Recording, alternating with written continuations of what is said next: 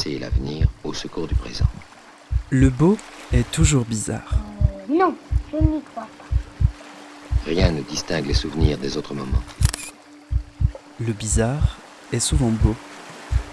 C'est cette bizarrerie qui le fait être particulièrement le beau. Le beau bizarre Non, oui, pour moi, oui. de Zineb Souleimani.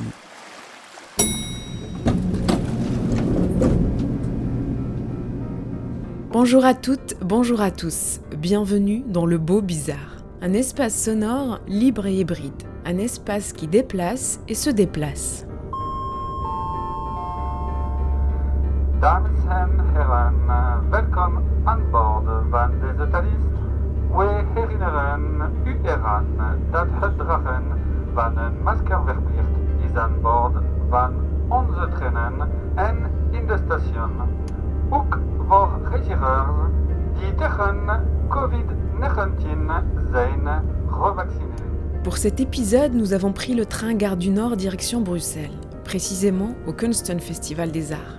Pour moi, le Kunsten est comme un phare à suivre dans la lumière rassure toujours, une caisse de résonance avec l'époque que je traverse et qui me traverse. Après chaque passage, je me sens transformée, avec le sentiment à chaque fois de repartir avec une couche plus épaisse pour appréhender le monde. Et je suis si reconnaissante de pouvoir me glisser le temps d'un week-end dans l'édition 2021 après une édition 2020 manquée. Et je vous propose de parcourir avec moi quelques propositions présentes cette année, nourries par les paroles d'artistes et guidées par Daniel Blonga-Goubet, l'un des trois directeurs du festival. J'ai commencé par lui demander comment le trio de direction a rêvé l'édition 2021.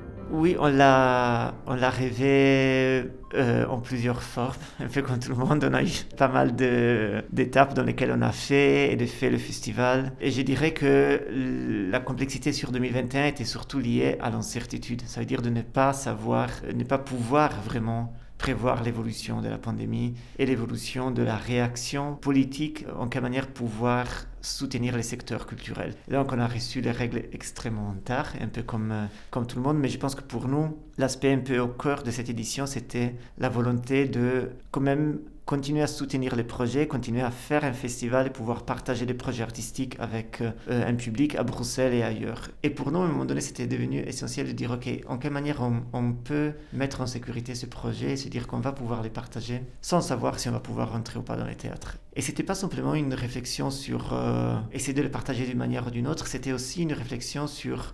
On savait par exemple que, savait que les jauges euh, au théâtre auraient été très réduites. Et on savait qu'il y a des personnes qui sont plus fragiles que d'autres, pour qui va être plus difficile d'aller au théâtre. Et ça, c'était toujours le cas, mais je pense que la scène artistique n'a pas fait assez attention à ça, en quelque manière. Que c'est pas pour tout le monde, c'est facile de se rendre au théâtre.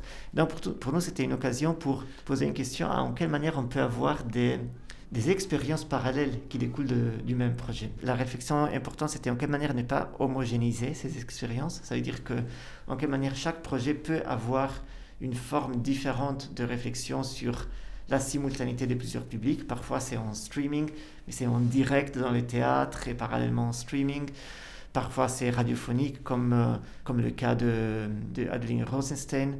Parfois c'est la transformation en podcast comme dans le cas de Akira Takayama. Et donc on a essayé de, de partir toujours de la singularité de la proposition artistique pour se poser une question sur son accessibilité au-delà de la présence physique euh, face au projet. J'ai l'impression que c'était parfois assez complexe, mais que c'était aussi une réflexion très importante car c'est potentiellement une réflexion qui dépasse l'urgence de la pandémie, mais qui a la possibilité de devenir une réflexion sur est-ce qu'une expérience artistique est pour tous et toutes la même ou est-ce qu'on peut la diversifier en plusieurs formes.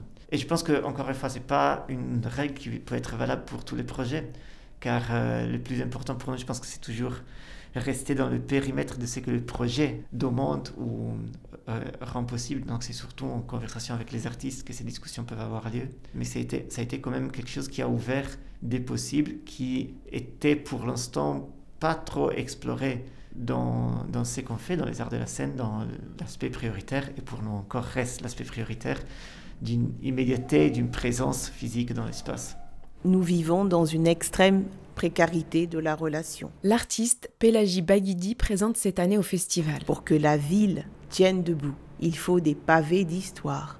Pour que le corps tiennent debout. Il nous faut des organes de récit.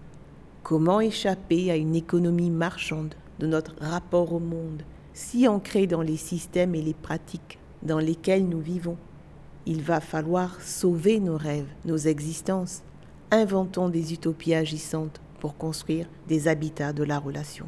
C'est vrai, c'est une sorte d'hommage aussi à une ville qui comme euh, pleine de villes dans le monde, et pas seulement des villes, ont extrêmement souffert pendant la pandémie, et donc dans lesquelles l'espace public a été interdit, après transformé, dans lesquels il y a quand même une réflexion sur en quelle manière la ville est aussi un lieu des rencontres entre des personnes qui ne se connaissent pas forcément, qui se croisent, et plein d'éléments qui nous sont manqués en quelque manière pendant la pandémie. Donc la, volonté, c'était un portrait de ce que nous est cher aussi dans l'idée d'une ville, qui est cette possibilité de rencontre, cette possibilité de cohabitation et de hum, complexité et de polyphonie qui émerge dès qu'on a la possibilité de se croiser et d'être ensemble. Alors euh, ici, nous sommes dans la zone de troc, à Bruxelles, à la place Sainte-Catherine. Pourquoi ce projet de la zone de troc? Quand on m'a demandé, le Kunstfestival m'a demandé de, de faire un projet, j'ai pensé que que l'urgence ici, euh, dans les mégapoles, c'était euh, que la précarité se situait au niveau euh, relationnel et qu'il y avait vraiment une, une, fragilité, une vulnérabilité de la relation et que le monde évoluait hors sol, en hors sol.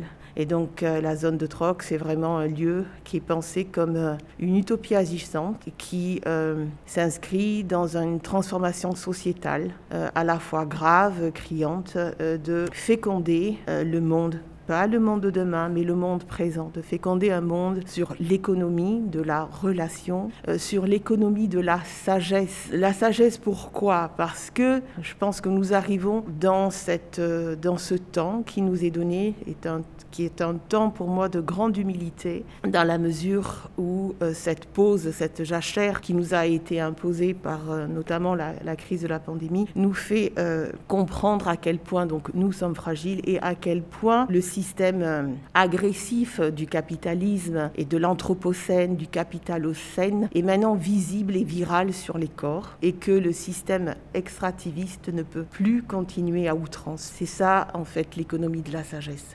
Par exemple, le projet de Pélagique Baguidi, zone de troc, c'est un espace, vraie zone de troc, qui est inscrite au cœur de la ville, sur la place Sainte-Catherine, dans laquelle, pour tous les mois, elle ouvre cet espace dans lequel pouvoir rentrer, amener des objets dont on n'a plus besoin, pouvoir les échanger avec d'autres objets que d'autres ont laissés et, dont on pourrait avoir besoin, ou pouvoir aussi le faire d'une manière immatérielle avec l'échange de récits. Et pour elle, par exemple, le troc, c'était une euh, une manière de, euh, à la fois de réfléchir à une euh, différentes formes d'économie euh, et de survie économique qui dépassent l'économie monétaire à un moment de crise sanitaire qui risque de créer une très grande crise économique. Mais en même temps, le troc était aussi une manière de rétablir une relation à l'autre et en quelle manière on peut se rencontrer à travers l'échange d'objets ou à travers l'échange de récits. Et ce qui était pour moi très fort dans ce projet, c'est que les gens rentrent et donnent un objet, mais laissent aussi une trace écrite sur, euh, sur des registres. Et que en lisant ça et en parlant avec Pélagie, tu te rends compte de comment ça devient un document de, de ce qu'une ville a vécu ces derniers mois. Et donc, c'est là qu'il y a quand même quelque chose de presque cathartique de dire, OK, on est en train de faire cette expérience collective d'avoir vécu aussi un moment assez, assez particulier et, en quelle manière la création artistique est une possibilité de pouvoir y réfléchir et parfois prendre de la distance, mais aussi, pas pour se, détacher, mais aussi pour l'intégrer dans ce qui fait partie de notre vie quotidienne. Euh, donc c'est un ancien salon de coiffure, euh, donc qui est déjà euh, chargé, on va dire symboliquement, qui est vraiment un espace hybride qui échappe en fait à une sorte de nomenclature. C'est vraiment un espace utopique. Oui, je pense qu'ici on peut poser les premières pierres de cette, euh, de cette utopie. Oui, ici je pense qu'on peut euh, être en rupture avec la dystopie. Oui, c'est un espace où euh, la scénographie est faite avec des matériaux très pauvres, des étagères faites avec des palettes en bois, des caisses de marchandises en bois vides et le reste c'est ça. Les protagonistes sont les personnes qui viennent avec un objet. Cet objet en lui-même, c'est un objet qui est chargé affectivement, qu'on a envie de léguer à quelqu'un d'autre et qui va suivre une autre trajectoire et donc qui va euh, participer à une, à une sorte de troc émotionnel. Donc voilà, on vient déposer un objet, on vient déposer des récits pour sédimenter cette mémoire collective et pour pouvoir la regarder ensemble, pour rentrer dans le présent. Et en échange, puisqu'on est vraiment dans cette euh, dimension de réciprocité et de, l'éthique de la relation qu'on doit fabriquer hein, aujourd'hui, on échange des prestations. Voilà, donc la semaine dernière, c'était des coiffeurs qui proposaient aussi de rentrer dans ce processus de partage euh, et d'échange aussi de leurs pratiques. Euh, les personnes pouvaient se retrouver aussi dans un échange complètement intimiste aussi et se déposer. Et donc cette semaine, ce sont des musiciens qui, euh, qui proposent aussi d'être en studio et qui ont, donné ici voilà, leur premier concert aussi. Donc ce sont des moments qui sont tangibles parce que le monde se réveille. Voilà, le monde se réveille, il faut réhabiliter des gestes qui sont élémentaires, comme danser, euh, bouger, écouter de la musique, laisser s'émouvoir. Euh, J'étais en train d'expliquer. Vous parlez français, anglais En anglais, ok. I was trying to say that uh, for me today, I, I really like the, the idea of exchange cultural artistic. And it's not like a concert for me, it's more like a rehearsal space that I used to, it's the way that I work at, at home. And I would like to share that with, with people that comes. Like, not, not a, a real concert, but a, a more intimate space. Welcome to Vista, my friend. Welcome, Dora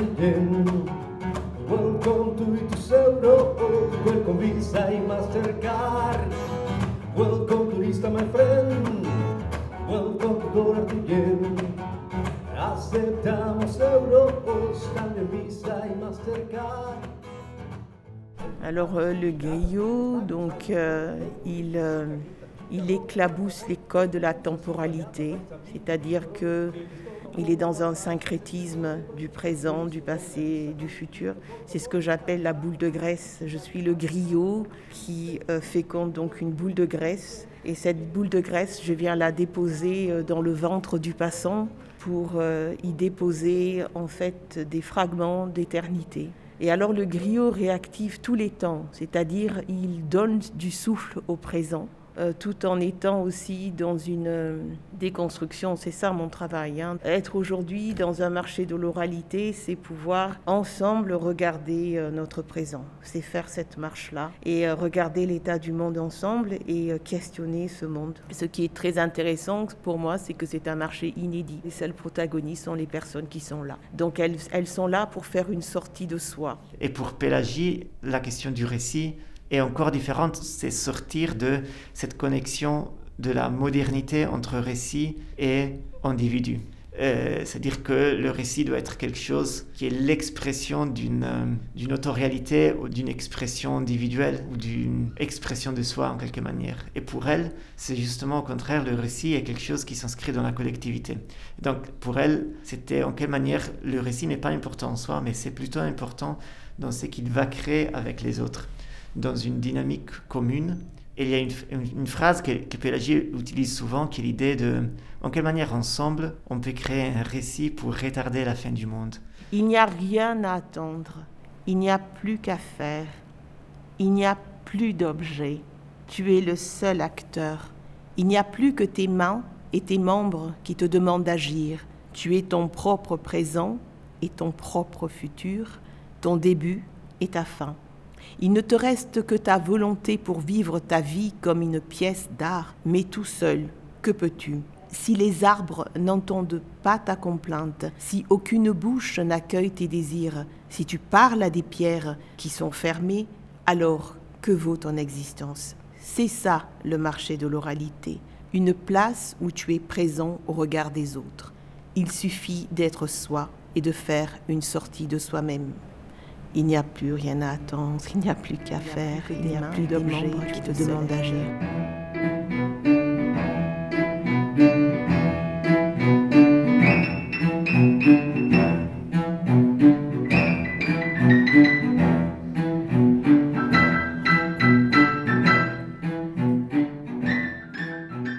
Listening to a broadcast by McDonald's Radio University. My name is Hussein. U luistert naar een uitzending van McDonald's Radio University. Mijn naam is Fouzia. La possibilité de créer des, des modèles pédagogiques et des écoles comme projet artistique. Et à partir de là, on, on s'est dit oui, c'est aussi peut-être la fonction aussi du festival de pouvoir soutenir euh, des projets artistiques sous la forme de partage de savoir pour réfléchir à, d'autres manières de pouvoir partager un savoir, dans, en sachant que la transmission du savoir, c'est une question qui extrêmement politique, liée aussi à qui a la possibilité de partager un savoir, en quelle manière la question du savoir et pouvoir sont extrêmement liées.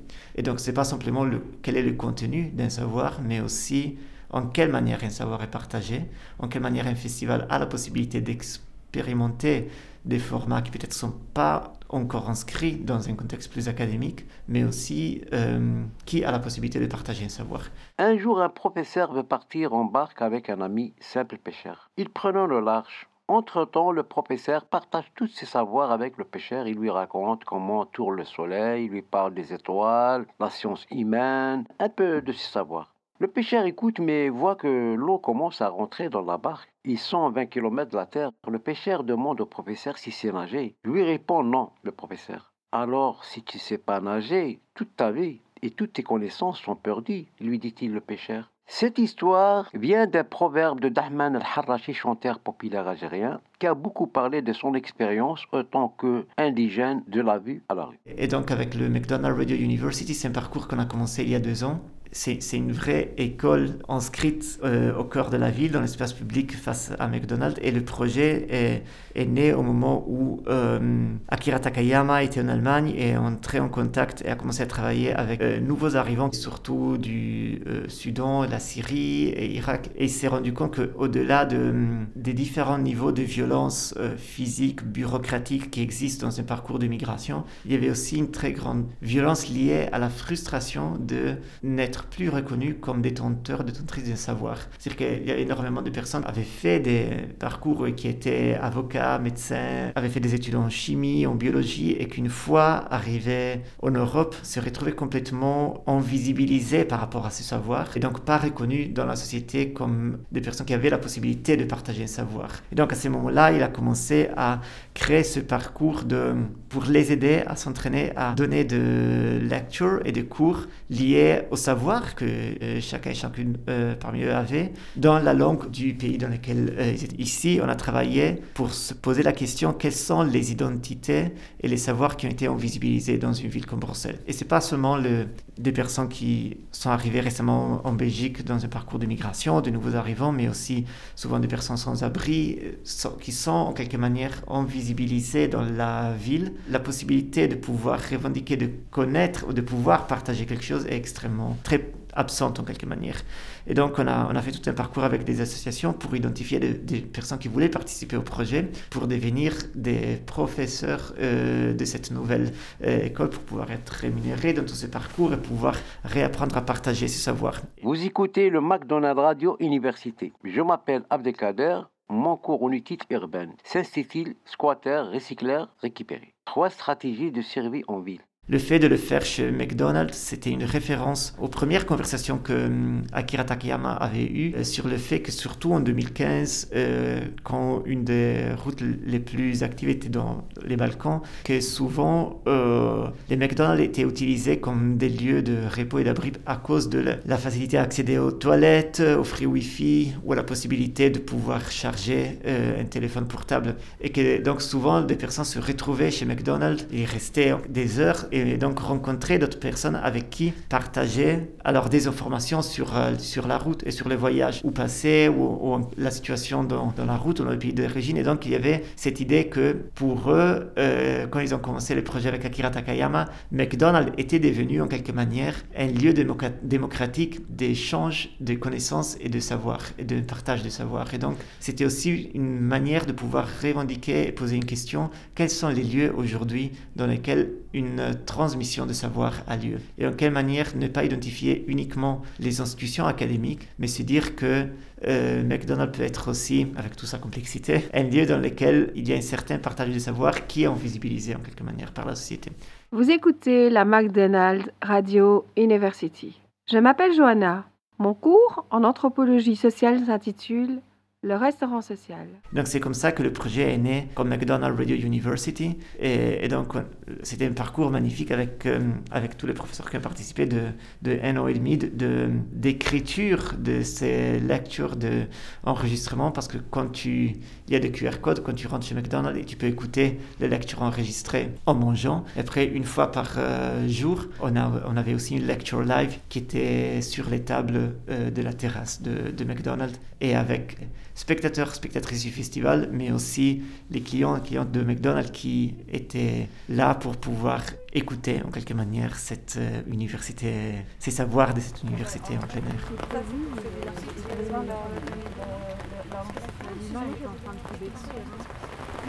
Euh, alors, euh, oui, je commence peut-être avec neuf parce que c'est une question importante pour moi. Comment écouter davantage et mieux? 10. Quelles sont les alternatives intéressantes à la démocratie représentative? 11. Quelles pratiques ou quels rituels connais-tu pour faire un deuil? 12. Comment se loger de manière éthique? 13. Comment vivre une vie érotique? 14. Qu'est-ce qu'on ne devrait jamais oublier du passé? 15. Comment oser dire non? 16. Quelles sont les applications libres de droit? 17. Comment avoir plus de plaisir dans la vie? Et donc Body of Knowledge, c'est un projet de Sarah Van Hey et c'est une tante nomade qui se déplace dans la ville et dans laquelle elle, chaque fois, elle arrive à ouvrir une relation avec les, les habitants, les habitantes. Euh, et à travers ça, elle crée une sorte de, planning, une sorte de calendrier de, des savoirs qui sont partagés suivant une forme de pédagogie horizontale à l'échelle de la ville. Savoir que quand tu croises quelqu'un dans la rue, chaque personne est détentrice d'un savoir et quels sont les, moyens pour pouvoir euh, déclencher ces conversations?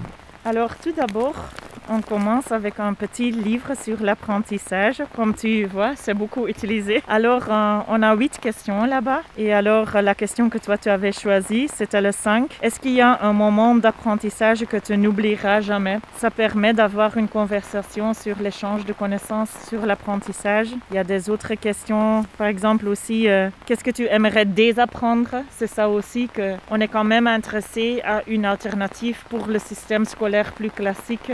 Donc il y a beaucoup de, choses qu'on apprend dans notre éducation, dans la famille, dans l'école, que quand tu es adulte, tu réalises que tu aimerais désapprendre. Et puis il y a ce grand rouleau de questions très coloreux où il y a 100 questions qui pour nous pourraient être des questions. Si on, a toutes les réponses à cette question, on pourrait peut-être construire une société qui serait un peu plus juste et un peu, plus humaine et durable. Euh, donc on s'est demandé qu'est-ce, que, qu'est-ce qui sont les questions à poser pour arriver à, trouver cette connaissance et ce savoir-faire. Les gens peuvent choisir une couleur.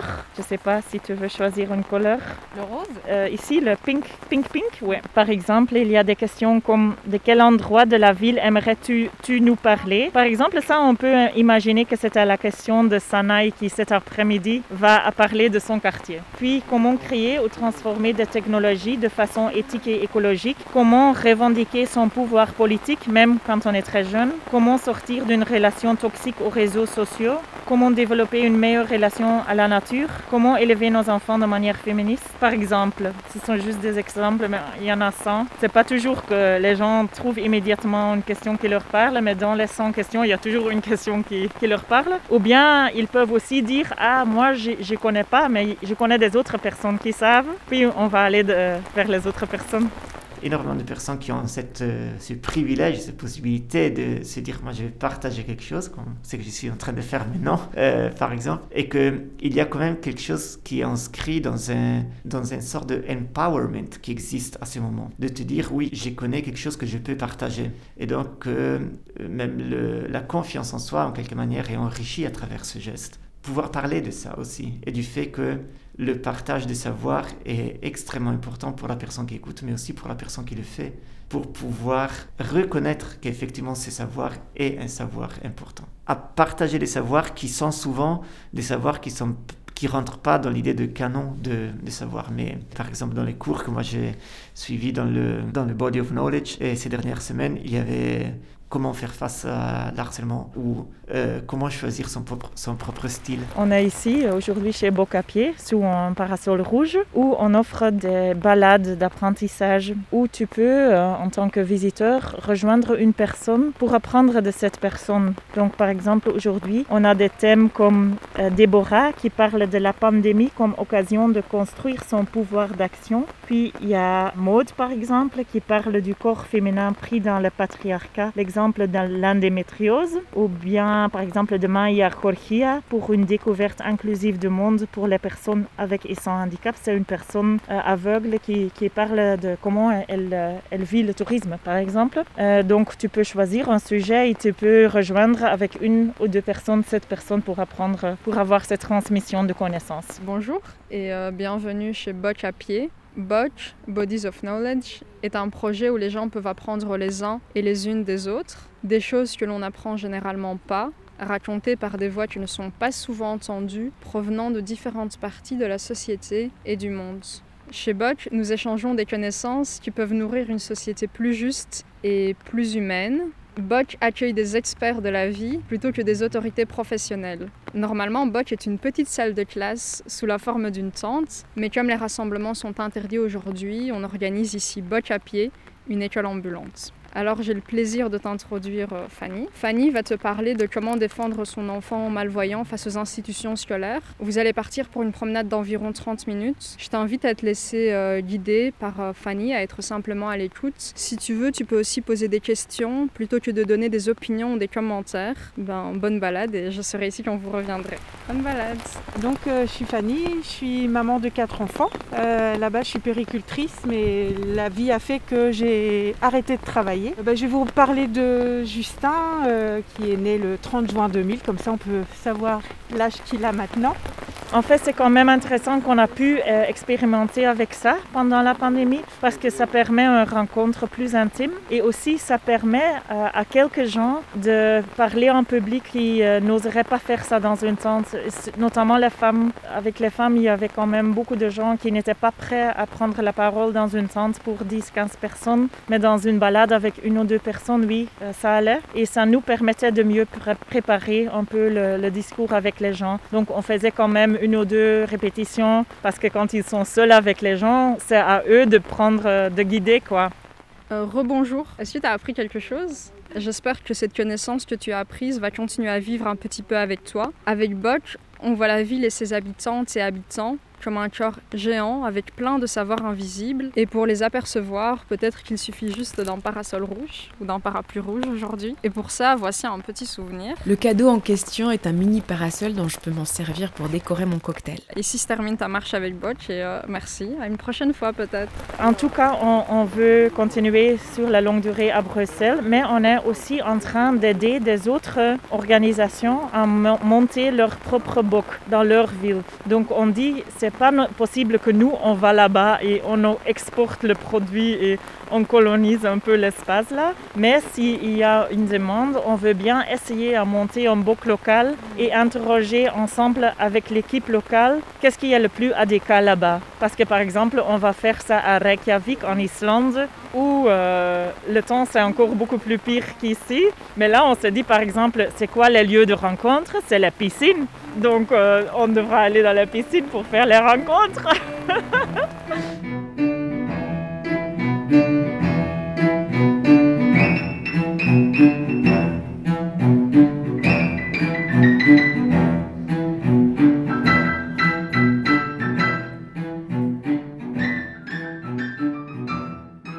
My name is Walid Rat.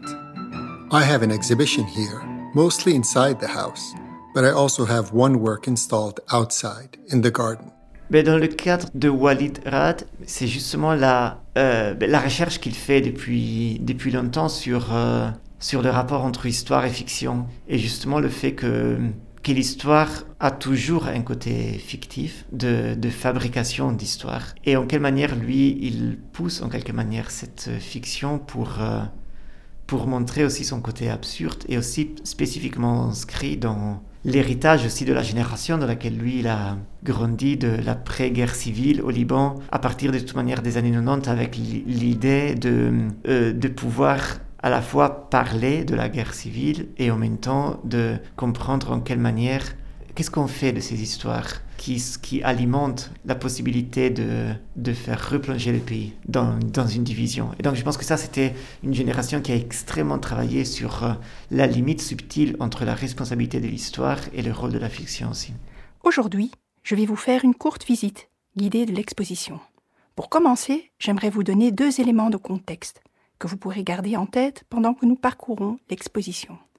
La plupart des œuvres que je vais vous présenter entretiennent un lien plus ou moins étroit avec la Première Guerre mondiale. Et dans le cas de Walid, c'était euh, une commande de penser une expo pour euh, la Maison des Arts ici à Bruxelles. Et c'était un moment dans lequel lui, il était euh, en train de faire une recherche sur la sur l'usage des éléments naturels dans les fictions, euh, l'usage des fleurs, insectes, euh, euh, feuilles. Et, c'était une commande parce que la Maison des Arts est composée de, l'intérieur de la maison et du jardin, dans lequel il y a plein d'éléments naturels qui restent dans le, mais dans le jardin même, mais aussi dans la décoration de la maison qui est faite d'une tapisserie qui, qui reprend ces, ces, éléments un peu dans le style de, de, du L'Art Nouveau ici en Belgique. Comme vous le savez peut-être, j'ai grandi au Liban. Comme la plupart des pays du Moyen-Orient, le Liban est né il y a à peine 100 ans, en 1920, juste après la fin de la Première Guerre mondiale. Comme vous le savez peut-être aussi, le Liban, mais aussi la Syrie, la Palestine, l'Irak et la Jordanie faisaient tous avant 1918 partie de l'Empire ottoman. Après la Grande Guerre et la défaite des Ottomans, les Français et les Britanniques ont découpé la zone et se sont repartis les territoires, créant ainsi les frontières du Moyen-Orient moderne. Mais cette division artificielle des terres et de leurs habitants a eu des conséquences durables qui continuent de nous affecter tous aujourd'hui, arabes et non arabes. Les œuvres dans les trois salles du rez-de-chaussée font référence à une série d'événements, peu connus mais assez étranges, qui se sont déroulés à Istanbul ou à Constantinople, comme on l'appelait au moment de la Première Guerre mondiale. Et donc, c'était, justement la, possibilité de euh, revendiquer que le récit, dans la création artistique, doit avoir cette possibilité de pouvoir aussi voyager dans la fiction et de nous transporter dans cette zone euh, grise et ambiguë qui déclenche complètement l'imaginaire de ce qu'on peut imaginer aussi à partir de, des objets qu'on voit ou des décors. Donc pour, pour nous, c'était, c'est un geste d'une très grande liberté, c'est que Walid fait à la fois riche de questionnements politiques, mais aussi en même temps dans, une, euh, dans un geste de liberté qui dépasse l'idée de, de l'histoire comme un élément monolithique. Et c'est ça que était particulièrement fort. J'ai le sentiment que ce que nous avons fait auparavant ne sont que des ébauches et que la civilisation n'a jamais existé. Pélagie Baguidi. Et que ce sont des, des, idées reçues qui nous cadenassent. Donc le travail de, de l'artiste, du praticien, c'est euh, fouiller. Euh, c'est fouiller pour pouvoir euh, redistribuer, euh, euh, donner vie. Oui, donner vie. oui tout ce travail que je fais, c'est vraiment un travail d'archéologie en fait, d'archéologie, d'appropriation de, des archives, et pour pouvoir euh, en fait les démanteler, les déconstruire et de pouvoir écrire cette histoire-là avec un autre regard, évidemment, oui. Investir et provoquer des espaces de rencontre, valoriser nos savoirs ordinaires relativiser le récit historique au profit des récits pluriels. Je dis un grand oui au mantra du jour. C'est quoi le problème de Bruxelles? C'est que c'est difficile à quitter. Le problème de Bruxelles, c'est ça, c'est ça. Le problème de Bruxelles, c'est ça. Un grand merci à Daniel et à l'équipe du festival de m'avoir permis de vivre cette expérience inédite d'un festival par temps de pandémie. Le festival continue jusqu'au 30 mai et reprend du 1er au 8 juillet. Merci aux artistes pour leur disponibilité et leur générosité. Allez faire un tour sur leur site pour mieux connaître leur travail et surtout suivre leur actualité. Peut-être qu'elle passera près de chez vous. C'est ça. C'est ça. C'est quoi? Je sais pas. C'est quoi qui est le problème? C'est quoi le problème? C'est que c'est difficile à partir de Bruxelles. Partir de Bruxelles. Partir de Bruxelles. Partir. Mesdames et messieurs, bienvenue à bord dans ce Thalys à destination de Paris Nord. Nous vous rappelons que le port du masque est obligatoire à bord des trains et dans les gares, y compris pour les voyageurs vaccinés contre la Covid-19. C'était Le Beau Bizarre, un podcast du studio indépendant Audio Sauti, disponible sur toutes les plateformes d'écoute et merci de votre écoute.